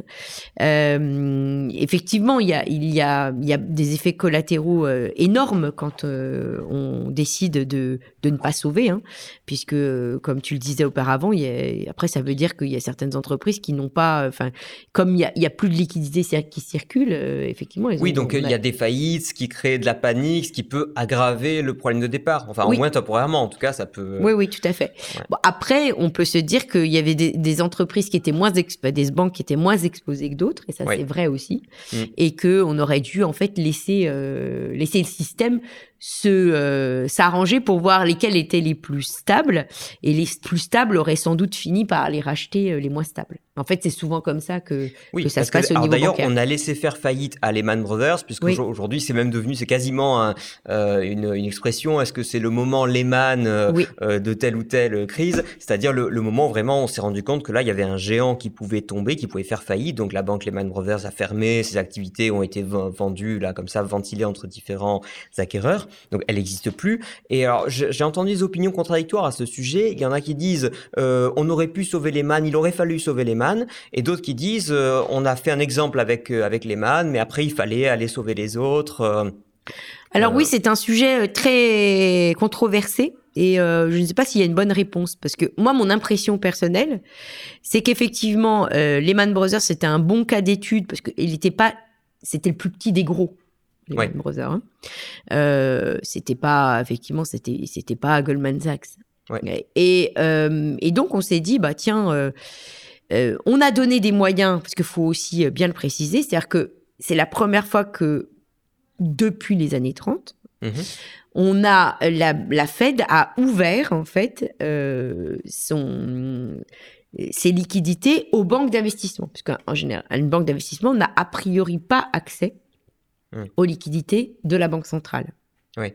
Donc ça, ils l'ont fait en mars 2008. En mars 2008, lorsque Bersenstein euh, fait défaut et donc du coup est racheté par JP Morgan. Alors elle, elle était encore plus petite, c'était mhm. la plus petite de toutes, c'était la cinquième euh, puisque c'était le club des cinq hein, mhm. à l'époque des grandes banques d'investissement. On a dit bon bah il faut il faut assister, enfin faut faire en sorte que les banques d'investissement ça se transforme pas en carnage, donc on va leur ouvrir le fameux discount window comme aux autres banques commerciales. D'accord. Et donc, en effet, à la fin de l'été, quand Lehman Brothers était encore en difficulté, on a dit, bon, ça fait plusieurs mois qu'on a laissé cette, liquidité, cette fenêtre de liquidité ouverte. Lehman Brothers aurait dû faire le ménage. Ah, en fait, on leur avait laissé le temps quand même de bah s'amender en quelque septembre, sorte. Septembre, euh, enfin voilà, mars-septembre. Non, mais je n'avais pas cette chronologie précise en tête. Et, et l'idée, alors voilà, ça c'est la version non complotiste, c'était de dire, bah, après tout, on vous a laissé mm. quelques mois, vous n'avez rien fait, donc on vous sanctionne. Voilà. Euh, donc sur le papier, c'est pas une mauvaise idée. Euh, la Banque d'Angleterre a fait pareil, même pire avec euh, la Northern Rock Bank, qui a eu beaucoup moins d'impact parce que c'est pareil, c'était un, un, acteur très particulier. C'était une ex-banque qu'on appelait la Building Societies, qui étaient les, les, fameuses institutions qui prêtaient sur le marché immobilier. C'était une spécialiste, mmh. mais dont la stratégie était très risquée par rapport à l'ensemble de ses pairs. C'est-à-dire qu'elle avait une, une, stratégie très marquée différente, et ils l'ont laissé tomber à ce titre-là en disant bah non, là je suis désolé, ça fait quand même plusieurs mois qu'on vous dit qu'il faut mettre vos affaires en ordre. Vous l'avez pas fait, donc nous on vous assistera pas. Donc eux ils ont pas du tout, euh, ils, ont même interdit qu'elle soit rachetée par un autre acteur euh, privé et ils l'ont nationalisée. Donc ça a été un peu un traitement euh, différent et ça n'a pas du tout eu les mêmes répercussions parce que la différence c'est que Lehman Brothers était un acteur, c'était pas une banque en tant que banque, c'était une banque d'investissement. Et donc elle, le problème c'est qu'elle était très présente sur beaucoup de marchés de gré à gré et qu'elle avait donc plein de contreparties dont on avait mal évalué euh, ses expositions à d'autres contreparties, et donc on a mal évalué en fait les effets collatéraux du fait qu'on allait lui faire faire faillite. Et je ne suis pas sûre qu'aujourd'hui, si on avait le même scénario, la même décision serait prise. Donc ah oui, moi, en fait, peut-être qu'on aurait, on aurait sauvé les contre, si on avait mesuré la. Et, et c'est surtout que j'ai l'impression que le message qui est donné au marché, c'est qu'en fait, euh, les autorités ont regretté leur décision. Oui, ça et, et voilà. Et, là, par contre, il n'y a rien de pire. Parce que, parce que, ça veut dire que la leçon qu'on a voulu donner en disant, bah, écoutez, là, il faut. on a regretté d'avoir donné la leçon. Voilà. et hein. donc, euh, bah, c'est pas terrible, quoi. Ensuite, donc, les banques centrales répondent à cette crise de, liquidité. Donc, euh, tout le monde est sauvé. Et alors, à partir de ce moment-là, est-ce qu'on fait les réformes qu'il faut? Comment est-ce qu'on on, répond aux questions fondamentales qui ont causé ce problème? Et notamment, il y a une question dont on n'a pas parlé, qui était peut-être le, ratio de réserve obligatoire euh, des banques, le fait qu'elles utilisent plus ou moins l'effet de levier euh, sur, le, sur les marchés. Alors, il y a plusieurs choses. Donc, il y a eu une défaite aussi, effectivement, de la réglementation bancaire, parce qu'il faut quand même bien savoir qu'en 2007, la fameuse réglementation de Bâle était là. C'est-à-dire qu'en fait, il y avait, euh, les banques étaient, soi-disant, devaient avoir euh, des fonds propres suffisants pour résister à des, à des mouvements de crise. Mmh que euh, on était dans une, une phase relativement élaborée de cette réglementation qui sur le papier semblait avoir euh, toutes les banques sur le papier en tout cas étaient au-dessus des ratios euh, demandés. Euh, sauf que bon, on s'est aperçu que finalement ça suffisait pas. donc, voilà, donc pour des tas de raisons d'ailleurs, parce que parce qu'en fait lorsqu'on lorsqu'on a on a mis en place cette réglementation, on a donc dit, ce qui était pas une idée stupide, hein, que des banques devaient avoir des fonds propres euh, en lien avec le niveau d'exposition au risque de leur activité. Oui, donc ça, jusque-là, tout va bien. Euh, n'importe quelle entreprise, je pense, à, ça, à ça en tête. on fixe le, euh, voilà. question. Et tout est une question de niveau. Et puis, le second problème, c'est qu'on est donc sur de l'évaluation des risques d'activité bancaire où à nouveau on se retrouve avec un régulateur qui doit comprendre quel est le vrai risque des activités bancaires. Et là, on se retrouve à nouveau avec des problèmes. Oui, en fait, le régulateur devrait être euh, aussi, enfin, devrait être quasiment meilleur que le banquier pour, euh, pour pouvoir réguler le banquier. C'est ça qui est, et assez, euh, et, c'est la limite du modèle. en fait. Alors, pour les réserves obligatoires, là, en fait, c'est c'est pas tellement, euh, je dirais, c'est même pas tellement ça le problème, parce que les réserves obligatoires, euh, aujourd'hui, dans les, les, pays où elles, elles ont survécu, euh, c'est une une survivance d'un instrument qui ne sert plus à rien. Par contre, c'est aux banques effectivement d'aller gérer leur liquidité pour être suffisamment liquide, et c'est ce qu'elles font en général. Pourquoi est-ce que ça sert plus à rien cette histoire de réserves obligatoires? Les réserves obligatoires, elles avaient du sens en fait tant que la banque centrale gérait les gérer en fait la politique monétaire dans un système où il n'y avait pas de marché interbancaire très développé ni de marché monétaire très développé. Parce que la liquidité, on peut l'acquérir autrement qu'à travers le refinancement auprès de la Banque centrale. En fait, ça, c'est, ça vient en fait des, de, de, de, de l'époque où on a, on a mis un frein à l'inflation. Lorsqu'on a, on a restreint, enfin, quand on a fait des politiques monétaires extrêmement restrictives dans les années 80, mmh euh, un moyen de ne pas étrangler les banques sans que les banques centrales aient à trop émettre de monnaie, c'était de permettre aux banques de pouvoir obtenir des liquidités sur le marché. Et donc se soutenir les unes les autres, c'était une manière bah, de... en, en, en, développant tout le marché interbancaire, euh, l'overnight, le, euh, tout ce qui est repo, en fait, mhm. on permettait un ah poumon de respiration qui évitait la banque centrale dans le circuit de refinancement. Donc, euh, en fait, qu'on a, on est passé euh, d'une politique monétaire de type euh, basée sur effectivement les réserves obligatoires, comme donc très contrôleur, en fait, très. Oui, en fait, c'était beaucoup plus direct donc à l'époque. Et, on est passé à une politique monétaire qu'on appelle effectivement de marché ouvert, hein, d'open market. Hein, Peut-être pour ça, alors qu'on on, on, a mal mesuré ensuite la, croissance de la masse monétaire ou ses conséquences, c'est justement parce qu'on n'était plus dans le même logiciel de façon que, que 30 ans auparavant. Et, et ça, c'est aussi important. Il y a, et je pense que c'est sous-estimé quand on explique aussi les systèmes ah, bancaires et monétaires. Euh, en fait, euh, et même aujourd'hui, la Chine, c'est même plus tout à fait le cas. Mais à part la Chine, dans les années, dans les décennies qu'on, euh, donc euh, ils ont commencé à faire de l'open market dans les années 2010, 12, je dirais, en Chine, avec plus ou moins de succès. Mais c'était le dernier grand pays où il y avait encore une politique de réserve obligatoire. C'est-à-dire que quand les banques ont restreigné la politique monétaire, les taux de réserve obligatoire allaient jusqu'à 20-25%. D'accord. Donc là, aujourd'hui, on, on, a quand même des seuils, mais c'est pour le symbole. exactement. Alors, en, en, France, il faut savoir que les réserves obligatoires ont été enlevées dans les, lorsqu'on a ouvert le système français dans les années 90, jusqu'à l'adoption de l'euro, parce qu'en fait, l'Allemagne tenait au maintien des réserves obligatoires, mais il y a plein de pays où elles n'existent plus, la Nouvelle-Zélande, l'Angleterre, euh, l'Australie, euh, enfin, voilà. Il y a plein de, pays où, où les réserves obligatoires n'existent pas parce que elles n'ont plus de fonction dans un système qui, où on demande aux banques de gérer leur liquidité via les marchés, via les marchés interbancaires et le marché monétaire. D'accord. En fait.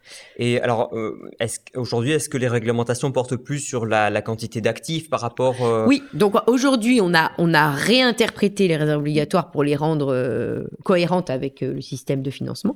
Et on, appelle ça donc le, le ratio de liquidité. C'est ce qui a été adopté avec BAL 3, où en fait on a réintroduit une, un contrôle sur le niveau de liquidité des banques sur un mois en fait. D'accord, donc du type, si, là, euh, euh, je, simplifie à l'extrême, euh, mais pour ceux qui s'y connaîtraient pas en finance, ça veut dire vraiment, si tout d'un coup je dois tout vendre parce que c'est la panique bancaire ou je sais pas quoi, combien est-ce que je peux retirer là tout de suite Voilà, donc en fait, le ratio de liquidité, il impose aux banques d'avoir un mois de liquidité, c'est-à-dire un mois pour faire face au retrait inhabituel de ces déposants, puisque c'est en général ces taux sont calculés sur des scénarios de risque.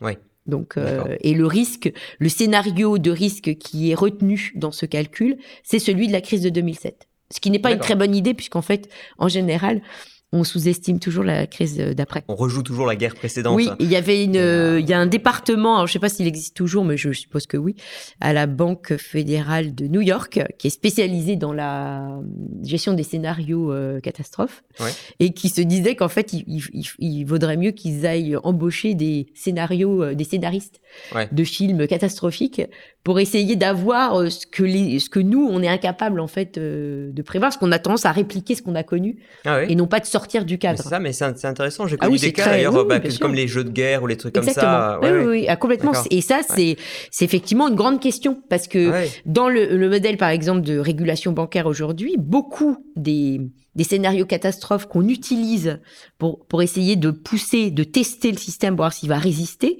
mm. eh bien malheureusement, sont euh, toujours des scénarios finalement euh, euh, qui ont existé. Donc c'est pas des scénarios catastrophes au sens de je vais gérer un événement que je n'avais pas prévu, ce qui est souvent en fait, l'origine d'une crise en fait. C'est parce en fait on, se prépare juste à pouvoir résister à un choc similaire au précédent. Exactement. Donc là, mais l'état des règles actuellement, parce qu'on entend toujours parler des stress tests dans les dans les dans les banques européennes ou quoi, ou bah, on fait des, pareil, sortes de simulations mmh, de, mmh. de, panique bancaire et compagnie. Euh, justement, pour, pour toi, pour toi qui, euh, qui connais mieux les rouages de ce système-là, euh, est-ce que les critères retenus euh, semblent suffisants par, par rapport, par exemple, à la crise qu'on semble être en train d'aborder, avec l'inflation qui augmente, mais les dettes qui sont très élevées, les perspectives de stabilité géopolitique qui sont pas terribles, etc. Bah, ils font de leur mieux, c'est-à-dire que dans les scénarios qu'ils ont utilisés, c'est ce qu'ils prennent en compte. Bon, maintenant, euh, il faut être très clair. dans, pour que des banques résistent à, des scénarios catastrophes, effectivement, il faut, enfin, en moyenne, lorsqu'on garde les crises, il faut que les banques aient euh, entre 20 et 30% de fonds propres. En fait, c'est ce que coûte une crise en général.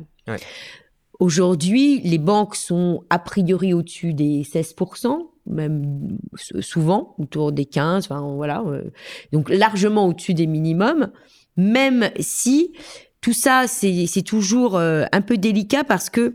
Ah, attends, euh, je suis, je suis pas sûr d'avoir suivi. Tu parlais de 20 à 30 de fonds propres. Oui. Et là, tu as dit oh, ils sont au-dessus des 16% Oui, c'est-à-dire que euh, aujourd'hui, la réglementation pour les pour les établissements les plus systémiques, donc elle, elle, se situe entre, allez, on va dire 13 14% C'est la, la limite minimum. Mais en réalité, en fait, la limite est mal conçue. Si tu nous dis que en réalité, une banque devrait avoir 20 à 30% pour vraiment faire face. Exactement, de facto, elle a besoin de 20 à 30. Donc c'est pour ça que ce qui a été parallèlement mis en place, c'est de dire on va s'assurer que les, les banques ont euh, une capacité à transformer certaines dettes en fonds propres pour que le jour hmm. où la crise se matérialise, on ait ces aides supplémentaires qui viennent. D'accord, donc certaines dettes en fonds propres. Oui, c'est-à-dire alors, euh, alors concrètement. ça s'appelle, c'est une nouvelle catégorie qui a été, euh, qui a été avec plus ou moins de succès, hein, qui a été lancée en 2013, qui s'appelle les Coco Bonds, les, les, Contingent Convertible Bonds. Oh, mais ça, moi, je, je, me méfie toujours de ces terminologies un peu nouvelles. Ça me fait penser justement à toutes ces merveilleuses inventions euh, de Synthetic CDOs, ou trucs comme ça de 2007-2008. Voilà. Donc, euh, ça sent pas bon a priori. Et, c'est surtout que les, les quelques cas où, où, ça a été éprouvé, c'est pas tout à fait probant. C'est donc l'idée, elle n'est pas stupide hein, en soi. Les de toute façon, les idées sont jamais stupides. C'est de mm. dire, on va avoir des instruments de dette qui vont se comporter sous certaines conditions, qui vont se transformer en fait en actions. Donc ça, ça ressemble aux actions ah, convertibles, mais au lieu d'avoir une date précise, oui. c'est conditionné à un événement. D'accord. Donc, admettons, si la banque machin truc peut pas me rembourser, euh, bah, au lieu de, de, faire défaut, en fait, elle me donne une action. Euh, voilà, c'est ça. Donc le, on une a action, un, un, truc qui ressemble à une voilà. action. Voilà. Elle a un seuil de, de, donc à partir duquel c'est transformé. Donc là, euh, les seuils, c'est en général euh, quand on descend dans le dans le, les, les, niveaux de fonds propres durs, ce qu'on appelle ouais. durs, et euh, le, le seuil, il est à soit à 7%, soit à 5%. D'accord dès lors où cet événement euh, arrive, le détenteur de, cette, euh, de ce nouveau type d'obligation, eh mhm. bien, la verra se transformer en action. Voilà. Donc, il deviendra actionnaire plutôt que euh, créancier il sera actionnaire d'un truc qui peut pas rembourser ses dettes, quoi. Enfin, bah, en tout cas. enfin, je sais pas. Hein, et, et ça, donc ça, ce serait un, bon signal, par exemple, pour essayer de, de, détecter si on arrive dans une crise un peu plus dure. Voilà. Ce serait de voir s'il y a des déclenchements. De... Exactement. Si on voit qu'en fait il y a des tensions sur ces marchés-là, ça voudrait indiquer qu'éventuellement on a des futurs. C'est un, autre moyen aussi d'avoir, euh, de collecter de l'information sur euh, sur des potentiels risques. Voilà. Et là, on en est où à peu près sur le. Alors, c'est mitigé. Il y a eu une grande envolée comme d'habitude au début. Tout le monde mhm. était très enthousiaste. Alors, on a eu des, des quand même des, hum, des avocats qui nous qui ont commencé à dire, vous savez, service juridique, c'est c'est compliqué de requalifier euh, une obligation en action. Euh, les conditions dépendent de certaines circonstances. On peut venir aller argumenter que la circonstance. Hum, le, le, cas normal où ça aurait dû se déclencher, euh, ça s'est produit là récemment? Oui, avec les, la Deutsche Bank. En fait, Ah, ça a ouais, été un cas d'école. ah, oui, hein. d'accord. Ça a Hum. été un cas. Parce qu'on a entendu qu'elle était en 2016. difficulté, mais Je crois on que c'était savait pas 2016, exactement. il me semble. Ça lorsque... fait quelques années qu'ils sont Oui, oui, oui. en tout cas. Il euh, me semble que c'était 2016 où euh, donc on a eu toute la phase 2012-2016 où on a eu des émissions Mm. de coco-bandes. euh, Alors là, on savait plus à qui euh, les émettre. Ouais. D'autant plus que comme ces coco-bandes ont des maturités de 5 à 7 ans, finalement, celui qui achetait le coco-band en 2012, c'est 2011 son lancement, je, je crois. Euh, finalement, il, il prenait pas beaucoup de risques parce qu'on Ouais. venait d'avoir la, la très grosse crise, donc euh, la probabilité que dans les cinq années suivantes, Oui, bien il sûr, en ouais. une, il était c'est pas très élevé. Donc il y en a qui sont allés sur ces produits-là parce Ouais. qu'en plus ils étaient rémunérés de façon plus élevée, alors que les taux d'intérêt du marché n'étaient pas très élevés. Donc Eh on a eu tout un engouement comme ça euh, vis-à-vis des coco-banks, jusqu'à ce qu'on ait un cas d'application qui était la Deutsche Bank, Hmm. où eh, effectivement les détenteurs de coco-banks sont allés réclamer, contester. euh, la réalisation de leur coco-band au motif que les circonstances Ouais. n'étaient pas tout à fait celles Enfin, en tout cas, elles, étaient- elles Ouais, pouvaient être interprétées. Ouais, Notamment, savoir pourquoi on est allé au trigger de 5 ou de 7. Oui, bien sûr. Faute managériale, pas managériale, enfin voilà. Oui, je comprends. Donc, en- et ça, moi, je me rappelle avoir entendu des conférenciers, des juristes, Oui, sou- mettre euh, le point, enfin, soulever Ouais. ce point avant le cas Deutsche Bank en disant, vous savez, oui le Sur le moment venu, papier, ce sera pas si clair. Exactement. ouais, ça a l'air très très simple sur le papier. Voilà, Mhm. vous êtes vous êtes un détenteur d'obligation qui va convertir, mais que nenni, c'est beaucoup plus compliqué Ouais, que ça au niveau du droit. Et, ça, bon, en tout cas, ceux que j'avais entendus n'avaient pas tort puisque euh, il y a eu des démêlés par rapport au cas Deutsche Bank où en fait euh, ça a été plus compliqué que ça de, de transformer les obligations en actions. D'accord. Dernière question, même si, bah, comme toujours, je, on n'a pas commencé de faire le tour du sujet, mais enfin, une des choses qui m'inquiète un peu, mais c'est une réflexion peut-être un peu personnelle, c'est la question de la valorisation des bons du Trésor, puisque hum, finalement, j'ai l'impression que les réglementations euh, ces dernières années ont, ont eu tendance à dire, bah, pour sécuriser euh, les, les, les institutions financières, il faut qu'elles détiennent des actifs sûrs. Et quel est l'actif le plus sûr? Ah, Ce sont nos dettes. Nous, les États, on rembourse toujours. Euh, Est-ce que ça n'a pas tendance justement à, à fausser le prix? Non, complètement. et, et ce qui fait que si on se rend compte que un État fait défaut, tout d'un coup le, le prix des, des trésoreries pourrait s'effondrer. Donc, enfin, les, les, techniquement, c'est-à-dire les rendements augmentent, mais enfin, bon, le vocabulaire est pas, est pas forcément intuitif pour tout le monde. Mais, euh, enfin, en gros, les obligations d'État ne valent plus grand-chose, ce qui veut dire que tout d'un coup, euh, les montagnes d'obligations, euh, donc d'obligations souveraines qui sont dans les, dans les actifs, euh, se réduisent à pas grand-chose. Et là, tout d'un coup, ben, les banques se retrouvent en slip. Quoi. Oui, oui, tout à fait. Ça, c'est un des grands risques de ce système qui est bâti sur l'utilisation de collatéral. Mais là, on le retrouve Ouais, ouais. vraiment partout, y compris dans les crises actuelles sur des marchés euh, innovants. Ouais. Le, le- le problème, c'est que la financiarisation de l'é- de, de, de l'économie a conduit en fait à, à la surutilisation de collatéral. Ouais. Donc, euh, en effet, euh, c'est tout à fait juste. euh, Je, je l'ai répété de nombreuses fois. En fait, euh, c'est aujourd'hui, c'est pas très étonnant que les titres d'État soient demandés puisqu'ils sont, de, ils sont soient valorisés euh, très positivement puisqu'ils sont dans plein de réglementations. Ouais. Une obligation. En fait, on, on doit les, on, on doit les détenir. Nathalie Janson, on arrive proche du terme de cet entretien. Euh, donc, en dehors des treasury markets, est-ce qu'il y a d'autres euh, signaux à, surveiller euh, Parce que si on se revoit dans, quelques mois pour parler d'une crise financière éventuellement, euh, qu'est-ce que qu'est-ce qu'on devrait surveiller dans l'actualité pour voir si les choses euh, tournent mal ou pas? Ah bah, ce qu'il faudra surveiller, c'est effectivement ce qui va se passer sur le front euh, de, de- des banques centrales, euh, notamment euh, le- voir si elles vont vraiment passer à l'action et réduire leur bilan, puisqu'en fait cette, euh, Mm. cette réduction du bilan pourrait en effet euh, peser sur les taux. Et là, on pourrait effectivement euh, avoir. euh, Oui, c'est-à-dire en fait, ça ce sont deux versants d'une même action, le fait d'augmenter les taux d'intérêt directeurs euh, ou de, de se décharger d'actifs qu'on a sur les bilan. C'est voilà, bien ça qui est problématique, c'est que les, ces deux actions concomitantes, euh, alors les États-Unis ont quand même commencé, eux, à réduire un peu la taille du bilan, Oui, parce qu'ils ont vendu, enfin, ils, ne- ils ne réinvestissent plus complètement. Oui, ce qui fait que mécaniquement, les trucs voilà. arrivent à échéance. Et, euh, et ils en effectivement, rachètent moins. si toutes les banques centrales font pareil, bah forcément, euh, on va tous avoir des augmentations de taux. Et là, en effet, on pourrait, euh, c'est ce que craignent beaucoup, c'est-à-dire le fameux crack obligataire. C'est-à-dire Ouais. qu'une fois que vous avez L'augmentation des taux trop forte, trop rapide. trop, trop fort, trop rapide, eh bien, il y a, il y a des, des- finalement des, des, entreprises qui ne pourront pas faire face à leurs dettes. Et là, effectivement, on va voir euh, quels, quels sont les projets euh, les moins solides risquent de se retrouver euh, en défaut. Et, et c'est, en fait, c'est ce qui est craint en fait par cette politique, la politique qui arrive. Tout Et l'alternative, ce serait de laisser filer l'inflation. Donc, est-ce qu'il y a un, est-ce qu'il y a un, un sentier de, qu'on appelle ça, un chemin de crête à trouver entre les deux Est-ce que c'est possible? Alors ça c'est une question effectivement euh, pas facile, à laquelle il n'est pas facile de répondre parce que je pense que si euh, si les banques en fait renoncent à continuer, le banque centrale continue, euh, renonce à à réduire la taille de leur bilan, ce qu'il est possible qu'elles décident de faire Mhm. face à une volatilité trop grande des marchés. On va se retrouver à nouveau dans une euh, situation où finalement on va pas réduire la taille du bilan. On va pas Ça, forcément C'est directement entretenir- inflationniste, la, taille du Non. bilan euh, ah. Elle sera pas directement parce que ça dépend en fait. Vous voyez bien que on a on a on a entretenu des liquidités pendant plein de d'années. Oui, euh, sans que de- depuis 2008, on a Voilà. inondé les marchés d'argent. Et on voit bien qu'en fait l'inflation traditionnelle, c'est-à-dire quand on l'a vu ressurgir à travers les prix à, la, à la consommation, c'était à la faveur de goulots d'étranglement.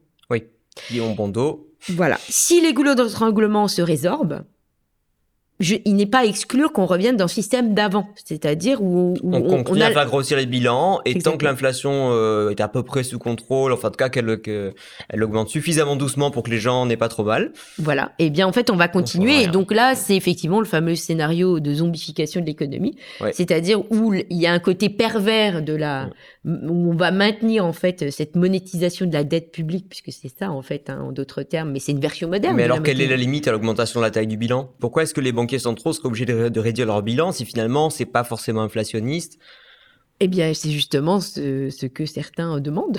donc, euh, Ouais. il n'est pas à exclure que, euh, dans ce monde ouvert dans lequel on vit, on, on peut entretenir. d'un point de euh, vue théorique, quelle serait oui. la limite euh, dure à ça? Euh, la, la limite dure, il n'y en a pas, puisque euh, si la valorisation continue et que les dettes sont achetées, il n'y a pas de raison que le château Ah, donc ça, ça de peut cartes- continuer ça encore peut longtemps continuer finalement. longtemps. Oui, oui, tout à fait. ça Donc la, blague peut encore durer si les banques centrales ne renoncent à une partie en tout cas de leur resserrement monétaire. Oui, ça peut durer longtemps, puisque de toute façon, on l'a vu avant, ça a quand même duré longtemps. Enfin, je veux dire, il s'est rien oui, passé de très grave. Et le, le seul truc grave qui peut se passer, c'est qu'en effet, c'est ces fameux euh, théories de la zombification, où en fait, on, on- on- on- on va vers une croissance molle. D'accord. Parce qu'en fait, on va, on va entretenir des, des, des acteurs qui ne devraient pas être là et euh, qui vont priver de financement ceux qui devraient les avoir. Ouais. Et, euh, et voilà. Donc, euh, D'accord. avec Oui, une- c'était une, perspective que j'avais pas encore vue. Le fait que ça puisse durer de cette manière-là. Oui, parce que on voit bien que ça, c'est les- l'inflation, elle, ne se manifeste que quand il y a des situ- situations où, les, où la, la- le pays en question se retire, en fait, se, re- se recroqueville. Ouais. Or, voilà, on a eu la phase Covid, maintenant on l'a plus beaucoup. Il est fort probable qu'on se recroqueville moins dans les années, oui, qu'on se dé- démondialise moins que, et donc. que- que euh, ce qu'on ouais. prévoyait au départ déjà. Ouais. Euh, et, et vous voyez bien que, on voit bien que les pays où ça se passe très mal, c'est parce qu'ils sont, ils sont beaucoup plus fermés que, que nos zones à nous, Hmm. Comme, euh, le, comme euh, le Venezuela, euh, comme le Zimbabwe. Ou, euh, mais voilà. eux, ça fait déjà depuis 10 Voilà. ans, 15 Donc, ans euh, qu'ils sont. Donc effectivement, dans des économies ouvertes, on voit que l'inflation est beaucoup plus pernicieuse Ouais. euh, qu'elle ne l'était avant, puisqu'en fait, elle, ne, elle, se, elle, se, elle s'identifie moins facilement. Mm. Et, et, et on a un mal fou à le faire comprendre. Enfin, moi, je sais que je, je suis souvent euh, sans doute la risée de, des, des autres économistes avec lesquels je discute, parce que dès Mm. que j'essaye d'attaquer sur le sujet de l'inflation, et là, même quand elle n'est pas là, Ah, mais quelle inflation mais quelle inflation Où là, on me dit souvent, mais elle est importée, l'inflation en Europe. Donc, quand on voit la taille des bilans de la Banque centrale, on est là, ah bon, vous êtes vraiment sûr qu'elle est importée? Ouais. Bah Voilà, donc en fait, on mélange. Le, bah c'est, voilà, on mélange le thermomètre, euh, le fait que on voit la température avec le fait qu'on a bien de la fièvre, quoi. Ouais. C'est, c'est même si le, le, le, le- thermomètre est- on peut avoir de la fièvre et, et qu'on on ne mesure pas euh, tout à Oui, fait. c'est-à-dire quoi. si le thermomètre est mal conçu à la base, ce qui est le cas, je pense, pour Mais l'inflation. la, la euh, mesure, la mesure de l'inflation n'est pas correcte. En fait, elle est, elle est partielle. Elle est sur les produits finaux. Or, aujourd'hui, la financiarisation de l'économie a fait que les canaux ont changé. Et ça, Ouais. ça c'est c'est pas du tout, c'est très très mal pris en compte compte par la, même par le cadre théorique. en macro, c'est pas du tout pris en compte. Oui, hein. c'est ce qui me semble aussi. Non, hein. pas du tout. Le prix des actifs n'est pas incorporé, par exemple. Ah oui, c'est ça. C'est parce que je veux dire, ok, le, coût de la vie augmente pas, mais mais par contre, vous pouvez pas acheter un appartement si vous n'êtes pas riche à millions, ou vous n'êtes pas de fonctionnaire mmh, en fin de carrière. Et c'est ça qui est très perturbant dans ce système, c'est qu'en fait, il y a bien un effet pernicieux mais euh, et donc en plus, c'est quand les choses iront très mal, qu'on voudra éventuellement le reconnaître. Oui, et en plus, on achète la paix sociale beaucoup plus facilement. Enfin, il y a bah plein d'avantages à ce système. Donc, à mon avis, il n'est pas prêt de s'arrêter. D'accord. Bon, très bien. Bah, merci beaucoup pour ces perspectives, pas forcément gaies, mais intéressantes. J'espère qu'on pourra se revoir euh, dans les mois ou années qui viennent pour euh, pour en reparler en fonction des derniers développements. Avec grand plaisir. Ok, super. Merci beaucoup. Merci. Et voilà, c'est tout pour cet épisode. J'espère qu'il vous aura plu. Félicitations pour vous être accrochés jusqu'au bout. N'hésitez pas à nous faire savoir en commentaire si vous aimeriez un nouvel épisode avec Nathalie Janson sur un angle en particulier ou sur une autre question. Ou encore si vous aimeriez d'autres épisodes sur la crise de 2008, peut-être abordés sous d'autres angles. Je vous ai fait une sélection d'articles de, Nathalie Janson et quelques ressources complémentaires que vous pouvez retrouver comme d'habitude en description de l'épisode sur votre plateforme de podcast, euh, sur YouTube ou partout ailleurs. La meilleure manière euh, d'aider l'émission, c'est toujours de la partager euh, sur les différents canaux que vous utilisez. Et quoi qu'il arrive, je vous retrouve très prochainement pour un nouvel épisode. À bientôt.